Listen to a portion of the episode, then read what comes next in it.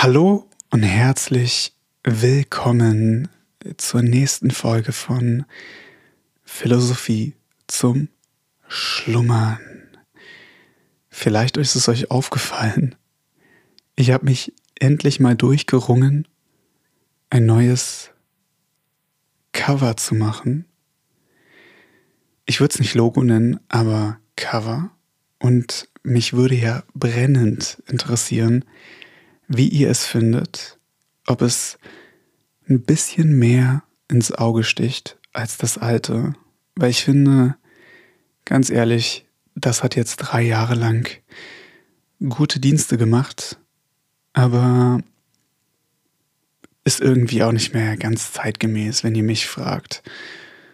Und ich wollte damit einfach mal einen Versuch starten, ein bisschen auffälliger zu werden, dass ihr auch seht, dass eine neue Folge da ist und dass neue Leute eben vielleicht eher dazu bereit sind, auch den Podcast auszuprobieren. Naja, mal gucken. Also, falls ihr Feedback habt, schreibt mir doch gerne mal. Ihr könnt mir hier bei Spotify Feedback dalassen oder gerne auch bei Instagram. Da heiße ich Philo Podcast zusammengeschrieben. Gut. Ich würde sagen, wir steigen wieder ein in den Text. Balthasar Gracian. Die Kunst der Unterhaltung besitzen, denn sie ist es, in der ein ganzer Mann sich produziert keine Beschäftigung im Leben erfordert größere Aufmerksamkeit. Denn gerade weil sie die gewöhnlichste ist, wird man durch sie sich heben oder stürzen. Ist Behutsamkeit nötig, einen Brief zu schreiben, welches eine überlegte und schriftliche Unterhaltung ist. Wie viel mehr bei der gewöhnlichen, in der die Klugheit eine unvorbereitete Prüfung zu bestehen hat. Die Erfahrenen fühlen der Seele den Puls an der Zunge. Und deshalb sagt der Weise, sprich, damit ich dich sehe. Einige halten dafür, dass die Kunst der Unterhaltung gerade darin bestehe, dass sie kunstlos sei, indem sie locker und lose, wie die Kleidung sein müsse. Von der Unterhaltung zwischen genauen Freunden gilt dies wohl. Allein, wann mit den Leuten, die Rücksicht verdienen, geführt, muss sie gehaltvoller sein, um eben vom Gehalt des Redenden Zeugnis zu geben. Um es recht zu treffen, muss man sich der Gemütsart und dem Verstande des Mitredenden anpassen. Auch affektiere man nicht, Worte zu kritisieren. Sonst wird man für einen Grammatikus gehalten. Grammatikus, starkes Wort. Noch weniger sei man der Fiskal der Gedanken. Sonst werden alle uns ihren Umgang entziehen und die Mitteilung teuer feil haben. Im Reden ist Diskretion viel wichtiger als Beredsamkeit. Ich fand diesen Einsatz ja hier wirklich schön am Anfang. Die Erfahrenen fühlen der Seele den Puls an der Zunge. Nochmal, die Erfahrenen fühlen der Seele den Puls an der Zunge. Und ich glaube, was, was man damit sagen kann oder daraus interpretieren kann, ist, dass wir schon allein daran ablesen können, wie ein Mensch ist, wie er spricht, wie er sich beim Sprechen verhält und wahrscheinlich auch, was die Körpersprache sagt, weil eigentlich die Körpersprache ja noch viel wichtiger ist. Weil wenn man so sieht, das, was man spricht, kann man sich ja ausdenken. Sprich, man kann lügen, man kann Unwahres sprechen, aber gleichzeitig ist es ganz, ganz schwer, mit der Körpersprache zu lügen. Und man erkennt es relativ schnell, wenn jemand lügt, wenn man auf die Körpersprache guckt. Da gibt es übrigens auch ein paar sehr, sehr gute Bücher. Ich glaube zum Beispiel eins heißt What the Body is Saying von so einem ehemaligen FBI-Agenten. Sehr spannend, kann ich nur empfehlen. Weiter geht's. Das Schlimme anderen aufbürden zu verstehen. Ein Schild gegen das Misswollen zu haben, ist eine große List der Regierenden. Sie entspringt nicht, wie missgünstige meinen, aus Unfähigkeit, vielmehr aus der höheren Absicht, jemanden zu haben, auf den der Tadel des Misslingens und die Strafe allgemeiner Schmähungen zurückfalle. Alles kann nicht gut ablaufen, noch kann man alle zufriedenstellen, daher habe man, wenn auch auf Kosten seines Stolzes, so einen Sündenbock, so einen Ausbader unglücklicher Unternehmungen. Seine Sache herauszustreichen verstehen.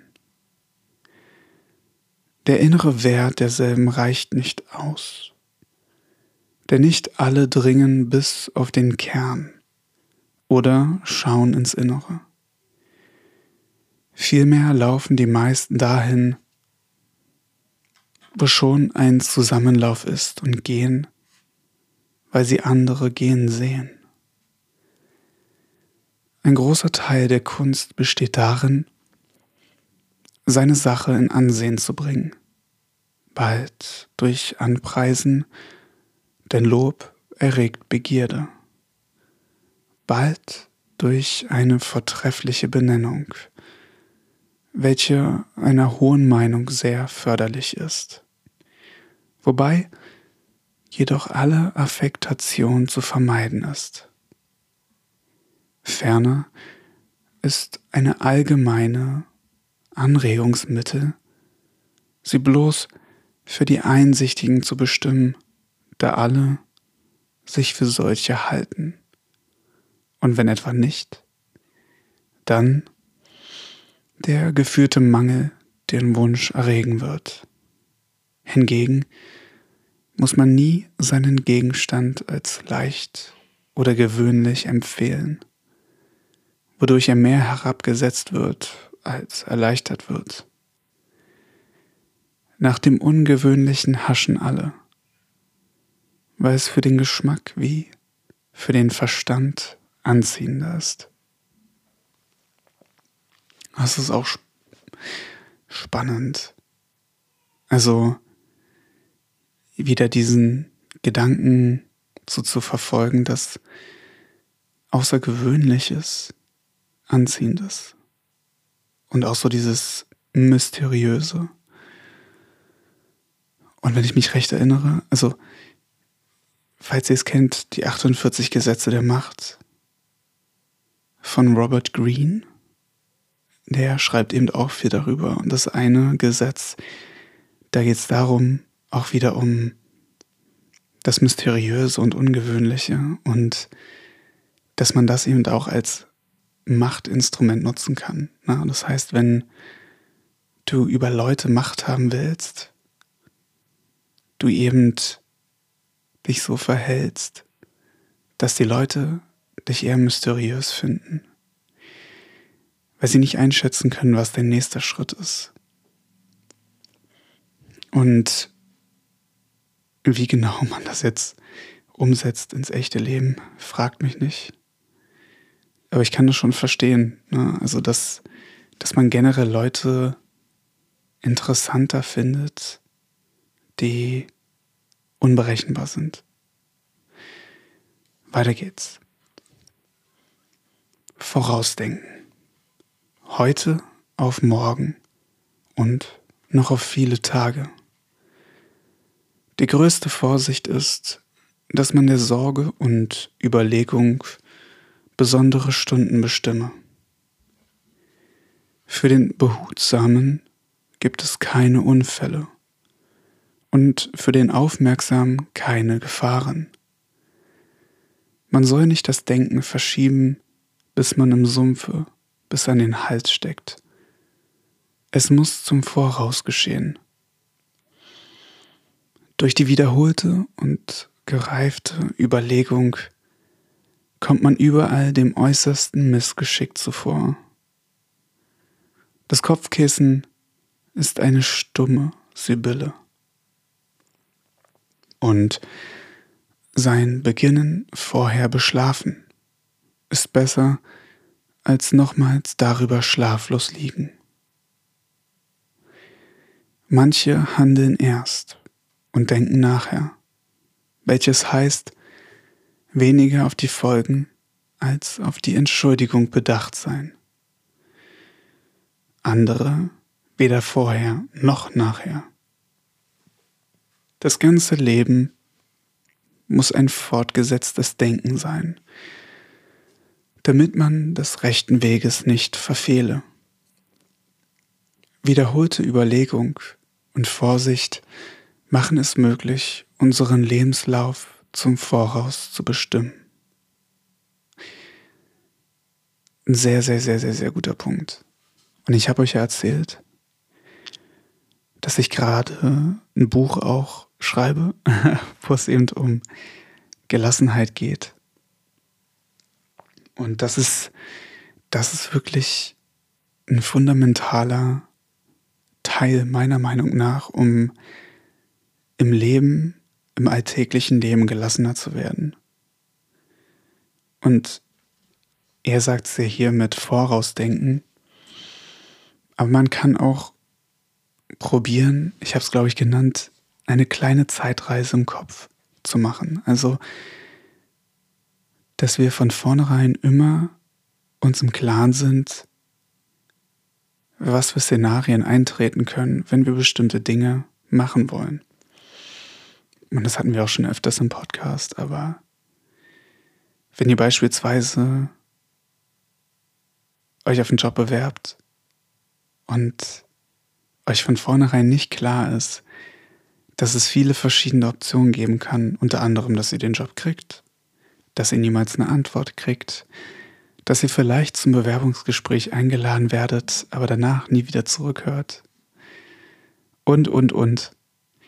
Aber gleichzeitig ihr auf alle Szenarien vorbereitet seid. Dann geht ihr gelassener durchs Leben, weil ihr beispielsweise nicht alle Karten oder nicht alles auf eine Karte setzt. Weil wenn ihr beispielsweise mit voller Überzeugung dabei seid, dass ihr den Job kriegt und ihr ihn doch nicht kriegt, dann steht ihr auf einmal da ohne alles. Aber wenn ihr euch ja besinnt, besinnt auch ein gutes Wort, aber wenn ihr darüber nachdenkt, dass die Option durchaus da ist, diesen Job nicht zu kriegen, werdet ihr euch ja gleichzeitig weiter bewerben, weil ihr nicht am Ende ohne alles dastehen wollt. Und genau das macht den Unterschied, meiner Meinung nach. Und da bin ich fundamental anderer Meinung als viele Leute, die sagen, dass man alles auf eine Karte setzen soll. Weil ich mir denke, ich habe lieber mehrere Karten zur Auswahl, anstatt nur einer für den Seelenfrieden.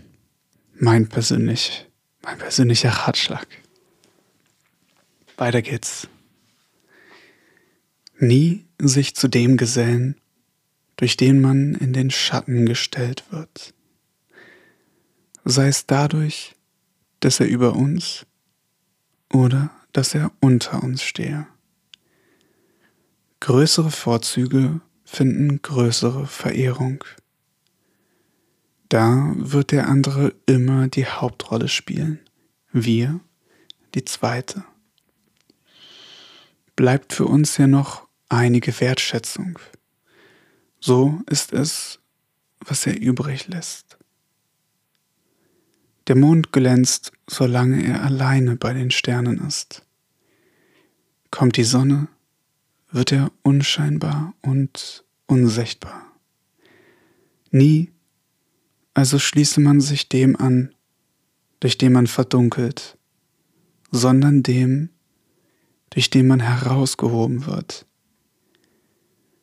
Durch dieses Mittel konnte die kluge Fabula beim Material schön erscheinen und glänzen. Wegen der Hässlichkeit und des schlechten Anzuges ihrer Begleiterinnen. Ebenso wenig aber soll man durch einen schlechten Kumpan sich in Gefahr setzen und nicht auf Kosten seines eigenen Ansehens einen anderen Ehre erzeigen. Ist man noch im Werden, so halte man sich zu den Ausgezeichneten, aber als gemachter Mann zu den Mittelmäßigen. Ist auch ein spannender Punkt. Und wenn ich das richtig verstehe, geht es eben viel darum, und ich denke, das ist auch wieder so ein Machtinstrument. Ne? Also, dass, wenn wir uns unter Mittelmäßigen aufstellen, aber gleichzeitig zu den Überdurchschnittlichen gehören, wir natürlich wie so ein Mond zwischen den Sternen leuchten. Aber da müssen wir auch erstmal hinkommen. Ne? Und ich glaube, deshalb ist es sehr wichtig, sich vorher, beispielsweise durch Mentoren und so weiter, bei ausgezeichneten Leuten zu platzieren und zu lernen ne? und sich hochziehen zu lassen. Und dann, wenn man es geschafft hat, sich davon abkapseln und irgendwo anders darstellen, wo man eben der Überflieger ist. Spannend. Weiter geht's. Man hüte sich einzutreten, wo eine große Lücke auszufüllen ist. Tut man es jedoch, so sei man sicher, den Vorgänger zu übertreffen. Ihm nur gleichzukommen, erfordert schon doppelten Wert. Wie es fein ist, dafür zu sorgen, dass der Nachfolger uns zurückgesehnt mache so ist es auch schlau zu verhüten, dass der Vorgänger uns nicht verdunkle. Eine große Lücke auszufüllen ist schwer, denn stets erscheint das Vergangene als das Bessere. Und sogar dem Vorgänger gleich zu sein, ist nicht hinreichend, weil er schon den Erstbesitz voraus hat.